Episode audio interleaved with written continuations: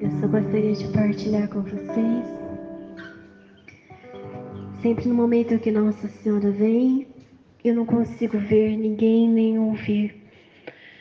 Agora, no momento que ela me deu a bênção, eu pude ver, abrir os meus olhos e continuar vendo Nossa Senhora, São Padre Pio e Jesus aqui. Então, é um momento lindo que nós possamos agora no final, que vocês possam ter esse momento. O céu que está aqui ainda conosco. E só para lembrar também que eu perguntei para Nossa Senhora como que ficaria o dia 15, por ser sexta-feira santa, né?